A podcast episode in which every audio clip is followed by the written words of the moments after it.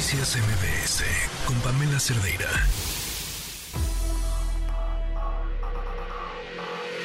Lo mejor de tu estilo de vida digital y la tecnología.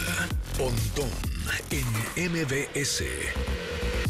Ahora sí se nos hizo, ahora sí nos alcanzaron los supersónicos, ahora sí ese sueño tiktokero de cambiar de vestido en un parpadeo se nos hizo realidad gracias a la tecnología. Pontón, ¿cómo estás? Buenas tardes. Así es, mucho que decir porque esta semana estuvo repleta de noticias tecnológicas, como por ejemplo ese eh, vestido del que hablas, que se llama Project Primrose o Proyecto Prima Rosa en español, que se, pues fue una chica que se llama Christine Dake que salió en este evento que se llama Max, en donde eh, pues, pues estaba vestida con estas em, como displays, pantallas, em, pero, pero flexibles y cada, cada vez más fáciles de convertirlas en un textil. Y bueno, pues es un vestido que cambia de patrones, de colores, un poco como eh, el año pasado y este año también, ahí en el CES en Las Vegas, se llevó a cabo pues este evento enorme en donde un BMW, un coche, cambiaba de color. Bueno, pues hagan de cuenta un poco lo mismo,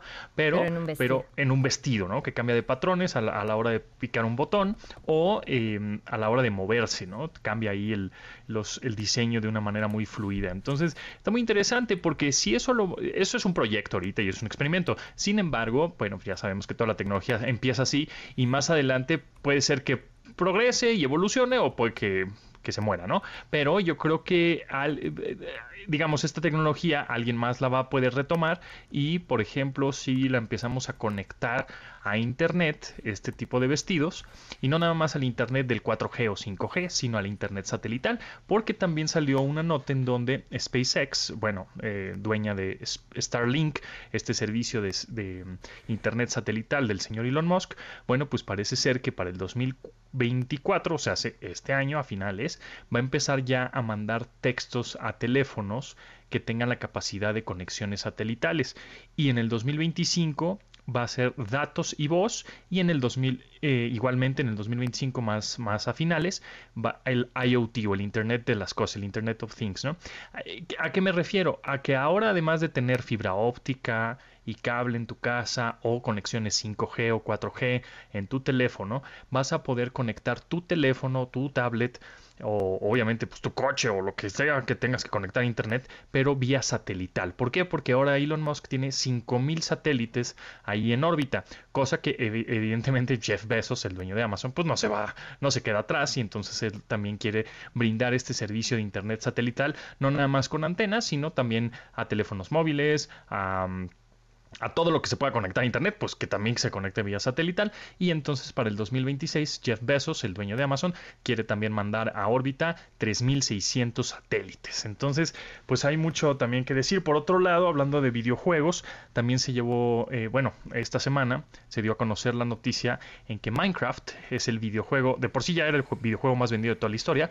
Bueno, pues ya llegó a un milestone, ¿no? A una, a una meta, a un que es 300 millones de copias vendidas de Minecraft. Es una locura y, y, bueno, recordar que Microsoft compró Minecraft en el, 2020, en el 2014 por 2.500 millones de dólares. Y bueno, pues evidentemente sí le salió el negocio, ¿no?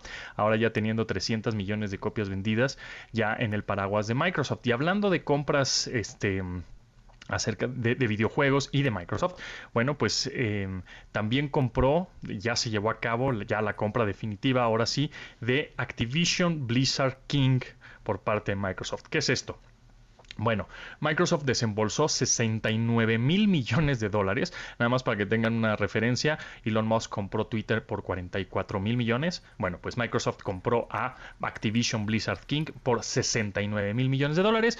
Y Activision em, Blizzard King, pues qué propiedades intelectuales tiene con respecto a videojuegos o, em, o software. Bueno, pues tiene Call of Duty, que es uno de los juegos más vendidos y más jugados. Tiene por ahí este World of Warcraft, en el caso de Blizzard. Tiene King, por ejemplo, es, son los dueños de Candy Crush, ¿no? Entonces tiene propiedades intelectuales muy fuertes con respecto a videojuegos y bueno, pues compró esos, esos estudios por un dineral, ¿no? Entonces, bueno, pues es la, la, digamos, la compra de Microsoft más grande que ha hecho en su historia también de, eh, en cuestión de, videojuegos. Y hablando un poco también de streamers y youtubers y etcétera, bueno, pues eh, resulta que el MrBeast, este youtuber eh, pues súper mega famosísimo, pues ya llegó a otro milestone también, a otra meta, a los 201 millones de suscriptores en YouTube, el cual es el youtuber pues más suscrito, ¿no? Con más suscripciones. de más suscripciones de la galaxia. Ya le ganó a PewDiePie, que PewDiePie tenía 100 millones o 100 11 millones por ahí. Bueno, pues 100 millones más tiene el señor MrBeast y sus videos se ven pues más o menos casi los mismos eh, views o un poco más de los suscriptores que tiene, ¿no?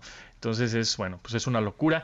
Y hablando de MrBeast, creo que ya habíamos platicado que ahora eh, él tiene una marca de snacks o de comida, como de chocolates, etcétera, que se llama Feastable. Bueno, pues esa marca ahora va a estar patrocinando el jersey o el equipo de los Charlotte Hornets, este equipo de la NBA que fue que lo tenía Michael Jordan. Michael Jordan era dueño prácticamente de ese equipo, pero se deshizo de él hace un par de meses. Dijo, "Ya no lo quiero porque son bien malos, bye", ¿no?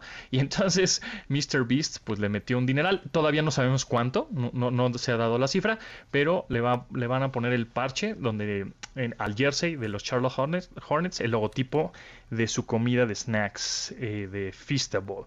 Entonces, bueno, pues son algunas de las notas. Ah, por cierto, hoy salió ya también. más, ok. Hay más rápido, rápido, rápido. Por cierto, hoy salió una, no, salió ya el Apple Pencil nuevo. Ok. Este, es un Apple Pencil para algunas generaciones de iPad porque ya tiene USB tipo C, pues era el chiste, ¿no? Pues ya ahora es un poco el chiste y también ya salieron a la venta en México los Apple Watch Series 9 y Apple Watch eh, Ultra versión 2. La inteligencia artificial escribe por ti, te corrige errores fotográficos, dibuja bonito y te termina las cosas que no terminaste de dibujar. Ya para qué nací entonces.